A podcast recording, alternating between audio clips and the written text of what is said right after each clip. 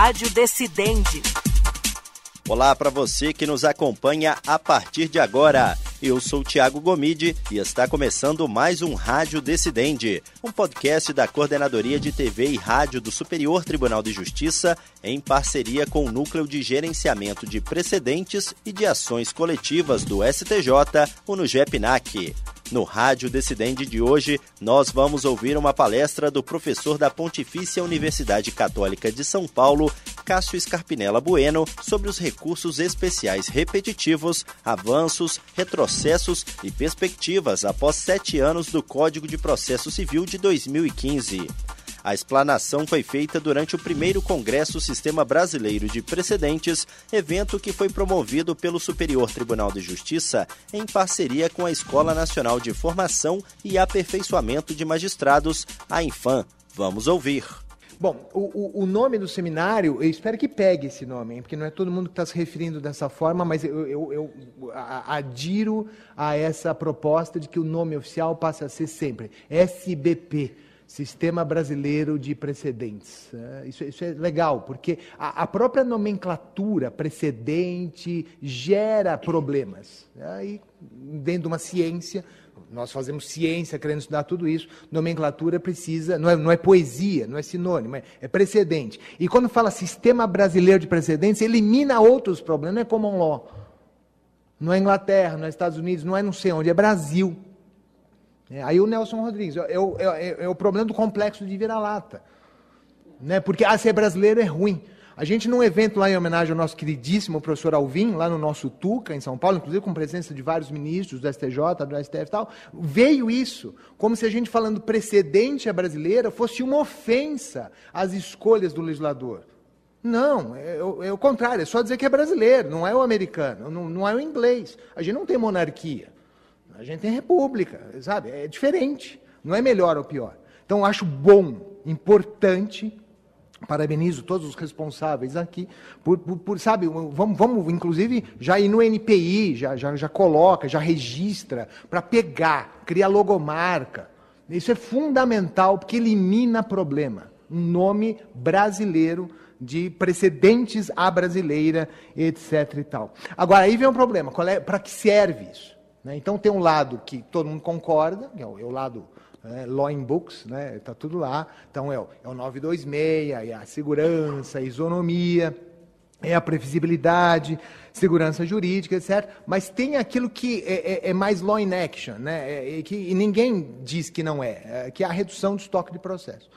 Então, a, a, gente tem uma característica que já, já caracteriza o nosso sistema brasileiro de precedente de uma forma diferente. Então, a gente quer ter o precedente para seguir, para ter uma uniformidade, isonomia, segurança, saber o que eu faço hoje, o que, eu colho amanhã.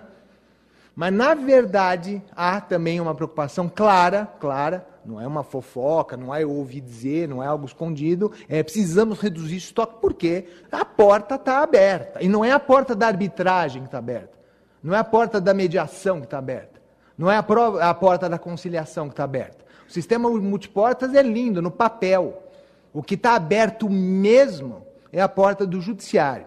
Entendo, e, e sabemos, e no melhor sentido, hein? eu sou super artigo 5 35, eu sou processualista raiz, o que não significa que eu tenha algum problema com meios não jurisdicionais, mas eu estou do processo. A porta do judiciário está aberta. Mesmo a porta do STJ está aberta. Ela vai dar uma fechadinha quando entrar a relevância na questão, mas hoje ela continua aberta.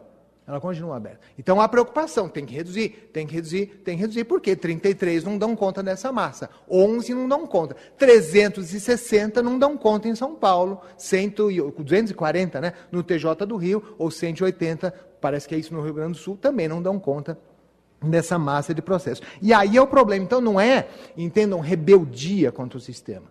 Lógico, há rebeldes contra o sistema. E aí precisamos então amenizar o discurso, é vinculante. Vinculante é uma palavra proibida nas comissões que fizeram o CPC. Escapou no IAC. Escapou, sem querer, querendo, ficou lá porque faltou revisão no código. Faltou o parágrafo terceiro. O terceiro é um, um, um, artigo estúpido do IAC. Não, não, não precisava ter. É vinculante. Porque era a palavra proibida, é observará. É um discurso muito mais simpático, porque a palavra faz toda a diferença. Então, negócio de cima para baixo. Aí o juiz da primeira instância fica, oh, como assim? Eu sou juiz. Então, tira a palavra livre convencimento. Então, tem todo um discurso que precisa ser construído de convencimento de que não há mal nenhum, de que um juiz não é menos juiz, porque, em termos de organização judiciária, eu tenho um Supremo, eu tenho um STJ, eu tenho um TJ, um TRF, eu tenho o juiz da vara. E se eu tenho o precedente lá, eu aplico aqui que não é, entendam, uma coisa muito diferente do que a gente conhece desde os anos 60 com as tais súmulas. Não é uma lógica muito diferente da súmula. E a gente aplica a súmula sem o menor problema, mesmo antes delas serem vinculantes, com toda a antipatia que culturalmente a gente tem né, com a emenda constitucional 45 de 2004, como todos nós sabemos. Então, às vezes, não é um problema de rebeldia, eu não vim aqui para falar de rebeldia. Eu vim falar de dificuldade de operar o sistema por mais virtuoso que ele seja preparado para falar. Né? E aí é que vem o problema. Bom, uh, ok, é para dar nortes seguros de previsibilidade, é também para reduzir estoque, é para criar atalhos procedimentais, que é uma ideia que me encanta, né? os atalhos, eu chamo a indexação jurisprudencial. Se eu tenho precedente a favor, as portas se abrem. Se eu tenho precedente contra, as portas se fecham né, a ponto do juiz poder indeferir, nosso querido Renato Castro já dizia isso muito antes do CPC 2015, indeferir o pedido liminarmente, porque o cara não tem a menor chance de ganhar. Mas falar isso, entendam, é muito interessante. Muitas vezes, mesmo diante do mais lindo precedente, de toda a boa-fé por trás da sua produção, nós temos dificuldades de operacionalizar. Então, é claro, só o que, que vincula? É rácio. Legal. Eu só mudei o problema. O que, que é rácio? Porque se a gente for aí sim beber do common law, ninguém sabe o que é rácio. Sabe teoricamente, mas preciso ver no caso concreto que é rácio. É experimentação. E aí que está, nós não temos formação jurídica em rácio. Nós temos formação jurídica, até hoje, querendo ou não, gostando ou não, de civil law. A gente pega o vademecum. Eu sou professor de graduação, a maior parte do tempo. O que, que os alunos levam para a prova na graduação? Vademecum. Né? Vademecum, direito legislado. Por mais que a gente fale de precedente em sala de aula. E eu falo direito. Então o vademecum hoje precisava ter o direito legislado e o direito judicado misturado. Não tem. Não adianta eu falar, porque ele não pode colar, se ele anotou e cola, eu tenho que tirar o vademecum. Entendeu? Então precisa vir impresso. Né? né? Então são coisas para a gente pensar. E mais, é, rácio vincula em qual precedente? Mas isso for uma DI, e se for uma DPF? Se for uma DC, é rácio ou é dispositivo que vincula? E no IRDR? E no IAC? Ter ou não, ser ou não causa piloto, ser ou não procedimento moderno, muda o caráter vinculante da tese ou da interpretação da rácio? São perguntas. São perguntas que a gente tem que se fazer para saber. Parece que nos repetitivos, né, o que vincula é a tal da rácio. Mas mesmo que seja isso, sempre vai haver dificuldade. Qual é a rácio? E para isso eu preciso estudar o acórdão. E a forma como os nossos acórdãos são feitos, o nosso saudoso, querido professor de PUC, Rodrigo Barioni, falava isso há mais de 10 anos. A dificuldade que é num sistema como o nosso, e eu me orgulho do nosso sistema judiciário brasileiro, se me permitam dizer, que é todo aberto, todo público, voto vencido, discordância, briga, provocações até pessoais muitas vezes. Negações de fatos incontestes no plenário do Supremo Tribunal Federal, me refiro ao óbvio motivo, com a devida vênia do ministro Alexandre de Moraes, do título mundial do Palmeiras. Né? Até isso está no nosso acordo, como obter dicta, certamente. Né? Né? O coitado do ministro Toffoli né? ainda tem que rir, né? tem que discordar, é óbvio que tem mundial, eu mesmo conheço, tenho foto do lado lá da justificativa da FIFA, da certificação, enfim, há controvérsias. Mas estou seguro disso. Mas só para dizer, é muito difícil extrair a rácio quando esse tipo de assunto vai para o nosso acórdão, porque faz parte do acórdão. É ler agora o acórdão do tema 881, 885, os dois somados 900 folhas de. Acórdão do tema 988, cabe agravo de instrumento toda vez que tiver urgência, 107 folhas de acórdão. Né? Onde tem um voto para virar a tese de que cabe o agravo fora das hipóteses de 2015. Da ministra Nancy Andrighi, relatora, mas com uma forte tendência contrária desde o voto da ministra Maria Tereza, hoje na presidência no STJ. E aí vem a questão, mesmo que a gente consiga identificar a rácio, e se for para beber da fonte da common law lá, original, é, a, a interpretação da rácio é imutável, então? Muda. Quer dizer, a gente identificou a rácio, é aquilo e não muda. Porque, veja, a própria legislação muda. Permito-me dizer, eu sempre gosto do exemplo do 226 da Constituição. Lá fala união estável entre homem e mulher. É o que está escrito. Alguém duvida que onde está escrito homem e mulher eu devo ler ser humano? Pessoa. Valorizar a dignidade da pessoa humana. Alguém duvida de que está escrito homem e mulher? Então, do mesmo jeito que houve essa, essa interpretação, eu acho que ninguém duvidará disso, provavelmente vai haver coisas em enunciados, rácios, etc. Tal. É natural que haja, porque a sociedade, o direito mesmo, vai mudando, a nossa cabeça vai mudando. É interessante quando fala, bom, homem, mulher, pessoa humana, mas são dois. E o poliamor? Percebe? Eu preciso mudar a Constituição para aceitar o poliamor, um trisal, por exemplo, ou não? Isso é fundamental. Isso é fundamental. Precisa mudar a Constituição? Precisa mudar a lei? Precisa mudar o Código Civil? Ou já está garantido? Não estou falando em casamento de papel passado. Essa é a parte fácil. Aí tudo bem, uma leizinha vem e muda. Eu quero saber do respeito e dos direitos inerentes ao convívio entre três ou mais pessoas, como amor e não como sócio. É a mesma coisa da rácio, é a mesma coisa do precedente common law raiz. A coisa muda. Muda sem mudar, sem mudar as palavras, muda a interpretação. Essa é a norma jurídica. E esse é o problema aqui, com a devida vênia. Então não é uma crítica ao sistema, é uma crítica talvez a gente achar que, dada a súmula, dada a tese, dado o dispositivo, está tudo resolvido. Vai todo mundo para casa, não, cabe agravo, está tudo certo. Desculpa, não é assim. E eu falo isso com absoluta tranquilidade acadêmica. Porque nas horas vagas, tenho muito orgulho de ser advogado privado, e tudo bem, hora cabe agravo, hora não cabe, é outro jogo. Mas academicamente.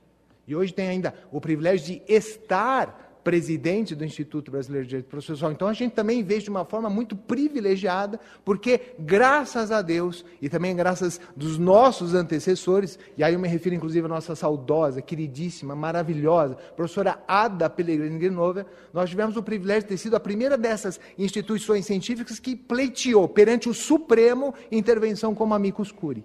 Por quê? Porque vindo para Brasília, eu tinha acabado de defender minha tese sobre a Mix Curi, a professora Ada estava lá, eu queria chegar junto, tirar, não tinha selfie nessas coisas, precisava de uma desculpa para ter um assunto bacana. Falei, professora Ada, o que, que a senhora acha da gente entrar aí com a Mix Curi? Ela, nossa, maravilhoso. Três dias depois, a gente estava despachando o memorial com o ministro né, César Peluso. Nunca fui tão bem recebido, não que eu não seja, mas, nossa, mas professora Adra, eu estava só junto lá né, para falar, etc. Só faltou banda tocando lá quando a professora Ada entra para a gente expor. Então, dou três exemplos, poderia dar mil.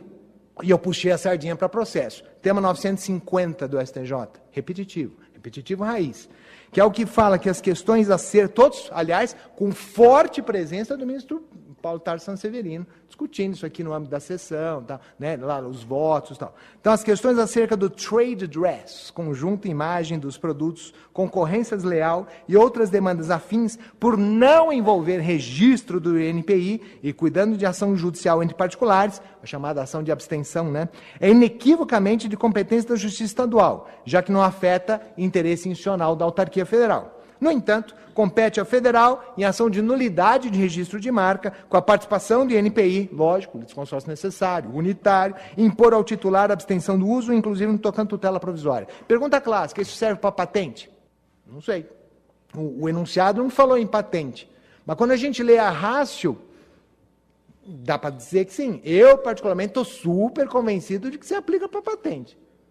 Mas muitos colegas dizem que não. E no STJ as duas sessões estão ainda discutindo, com reflexos nos TJs, sobretudo, mas não só São Paulo e Rio, né? até por causa das questões lá, N razões. Né? E quando tem Câmara Empresarial nos tribunais, como São Paulo e Rio tem, aí as divergências vão estar refletidas nessas câmaras especializadas.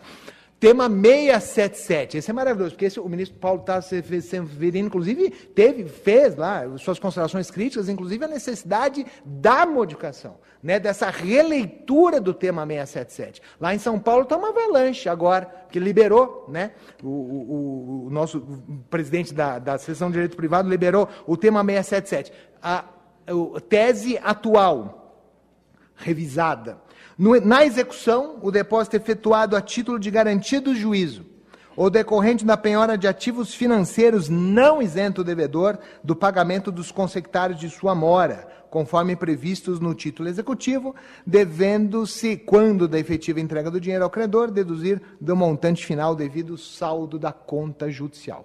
É, então, se eu deposito a título de garantia de juízo, eu tenho que pagar as moras do título e não a mora do banco, que por algum motivo é sempre pequenininha, enquanto que a mora né, do título executivo é sempre grandona. Legal. Isso vale só para depósito? E se eu estiver pagando? Alexandre falou, né, 15 dias para pagar. O devedor vai lá e paga. Mas demora depois seis meses para levantar, porque na prática é assim, demora seis meses para o cara levantar o dinheiro que eu, devedor, depositei para pagamento. Nem impugnei, eu paguei, mas eu, sou, eu tenho o direito de pagar em juízo. Eu não preciso pagar na conta dele. Paguei. Bonitinho. Demorou seis meses para levantar, até porque no meio do caminho tem uma pandemia. Quem paga a diferença? Na minha humilde opinião, mais uma, são 112 folhas de acórdão na minha humilde opinião, não há dúvida de que neste caso está quitado. Inclusive, ao meu ver, o enunciado sugere isso quando eu confiro isso com a redação anterior. Mas não está tão claro. Vai perguntar para os credores em geral o que eles pensam. Né? E agora, São Paulo liberou. Liberou e não liberou. Né? Uh, porque tem de declaração é, com efeitos modificativos. Mas não deu efeito suspensivo. A ministra, né, a ministra Nancy relatou, não deu. Enfim, não deu. Se não deu, tem que aplicar. Mas espera, vai liberar para aplicar sem ter certeza do que foi dito e com embargos, dois, na verdade, com efeitos de modulação. Quer dizer, qual é a racionalidade, então? Não dá para esperar transitar, pelo menos? Ah, mas se não transita, não, não, não, elimina o estoque. Ah, mas qual é a finalidade do sistema? É só eliminar o estoque ou é dar segurança, previsibilidade, etc. Tal? E o meu preferido, tema 988, que é o do rol taxativo, a taxatividade mitigada. O rol 2015 é de taxatividade mitigada, por isso admite a interposição de agravo de instrumento quando verificada a urgência decorrente da inutilidade de julgamento da questão do recurso de apelação. Aqui eu sempre falo, o enunciado, ele é mais rácio que enunciado mesmo. Porque, na verdade, é cabe agravo porque não dá para esperar. Isso nosso querido amigo de PUC, William Santos Ferreira, dizia isso há 25 anos atrás já. Que é o 522 antigo.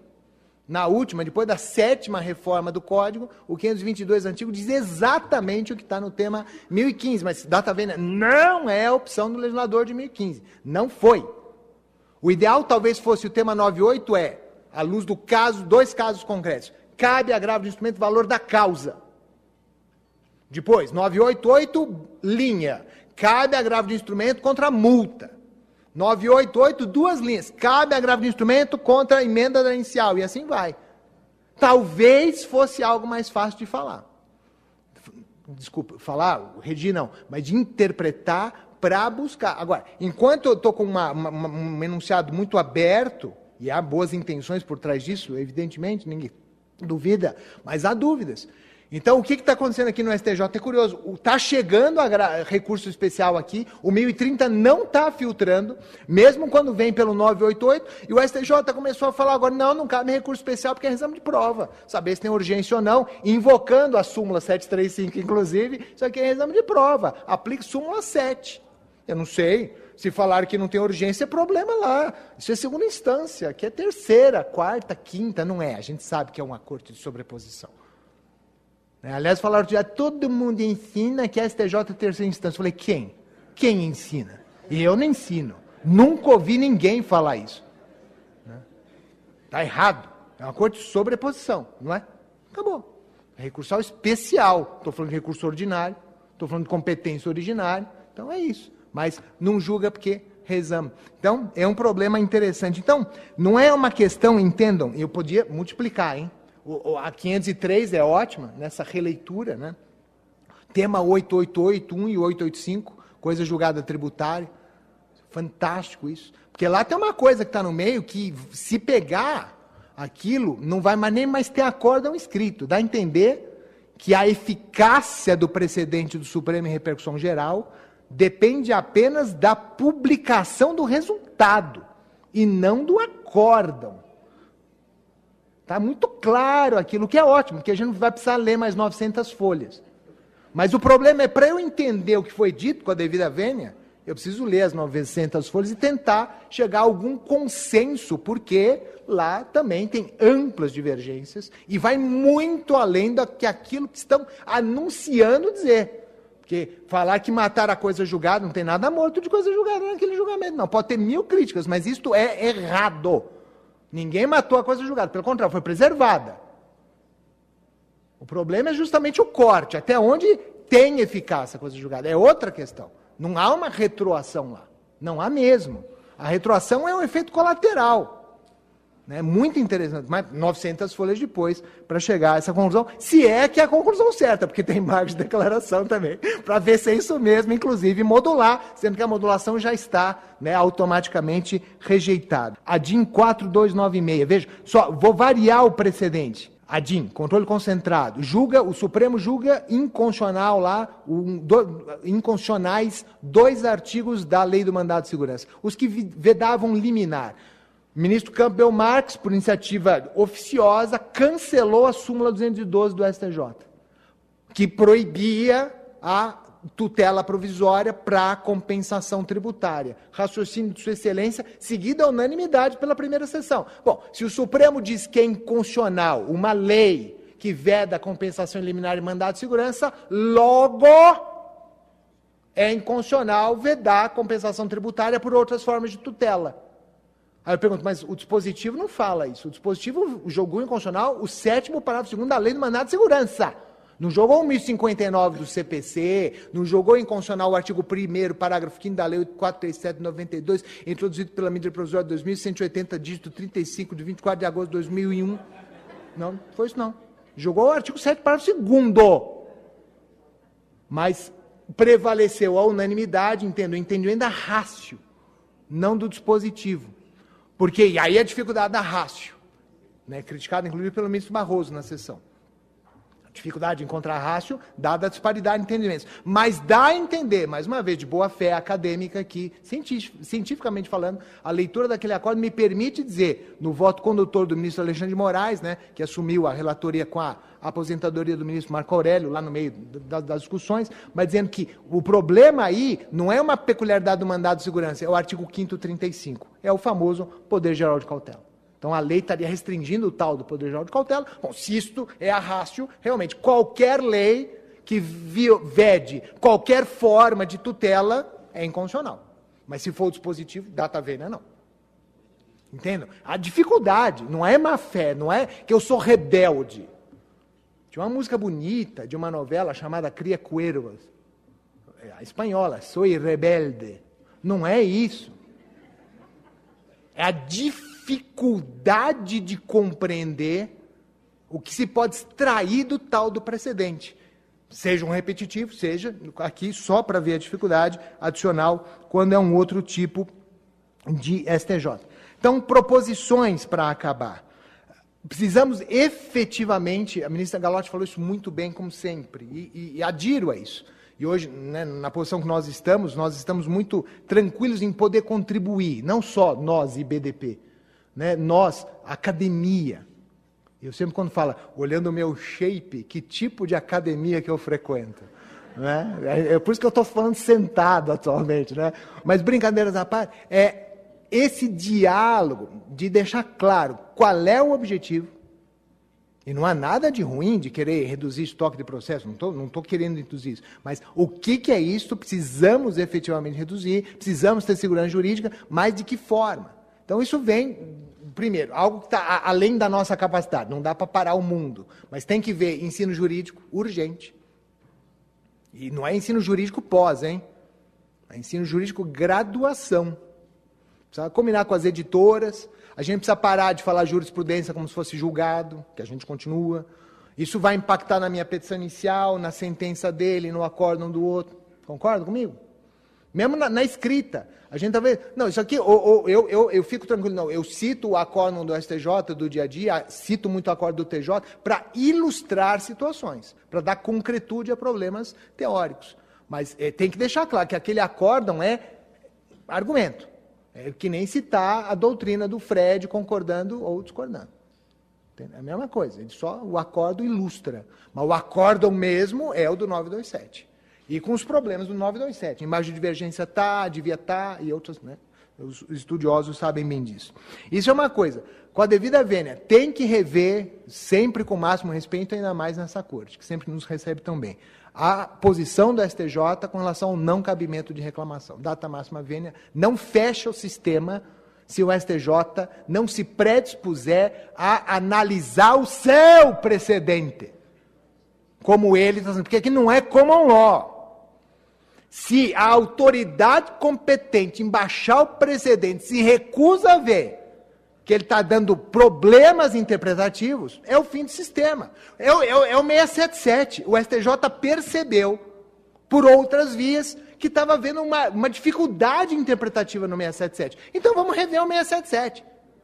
Se ficou melhor ou pior a emenda do que o soneto, é algo a ser avaliado. Mas a boa intenção, isso equivale, da corte, ao rever o 677.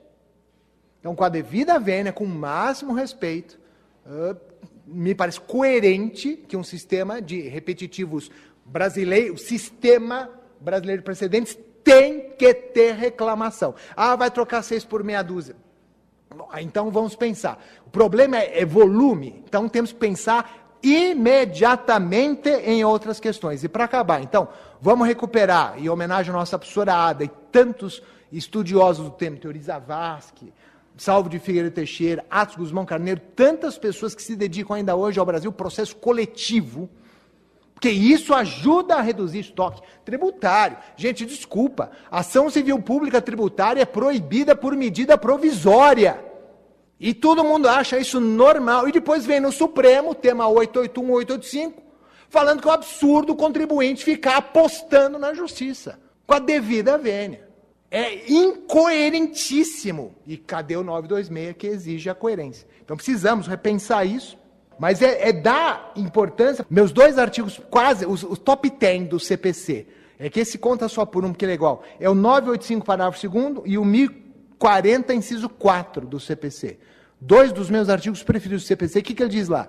Quando tem um repetitivo, IRDR ou 1040 repetitivo, oficia a agência reguladora. Para pôr ordem na bagunça, matar o conflito na raiz. Então, se o STJ decidiu que é para entrar no rol, mesmo que não está no rol, a única coisa nesse mundo que vai resolver o problema é a agência cumprir isto e todos aqueles players que estão submissos à agência reguladora cumprirem também. E não fazer o consumidor, coitado, no momento de dor, de saúde, ter que se desesperar para pegar uma liminar lá, e que vai gerar o problema. Estou vinculado, não estou embaixo de divergência, não é, e acabou, e é natural. Então, é mata pela raiz, é pegar os grandes litigantes, a gente tem isso, o CNJ trabalha muito bem com isso, e fazer essas coisas por encomenda mesmo, sabe? Aí o exemplo da Alemanha no IRDR original do Musterverfahren é fundamental. É para matar aquele problema. É aquele. Talvez a gente não tenha uma solução tão genérica assim numa república federativa sui generis. A gente também esquece disso. É por isso que o STJ está entupido, onde tudo do nosso dia a dia é lei federal tudo que regeu a minha vida, de hoje de manhã até aqui, foi lei federal. Inclusive, todos os exemplos que eu dei de lei federal. Então, é natural que a gente tenha um contencioso de leis federais, materiais e processuais inimaginável em outras federações, inclusive de common law. Muito obrigado pela atenção. Essa foi, portanto, a fala do professor da Pontifícia Universidade Católica de São Paulo, Cássio Scarpinella Bueno, sobre os recursos especiais repetitivos, avanços, retrocessos e perspectivas após o Código de Processo Civil de 2015. Lembrando que essa palestra foi feita durante o primeiro Congresso Sistema Brasileiro de Precedentes. E esse foi mais um Rádio Decidente. E antes de encerrar, lembra você ouvinte que este e outros podcasts produzidos pela Coordenadoria de TV e Rádio do Superior Tribunal de Justiça estão disponíveis nas plataformas de streaming de áudio de sua preferência. E você também pode nos acompanhar pela programação da Rádio Justiça. Até o próximo episódio. Rádio Decidente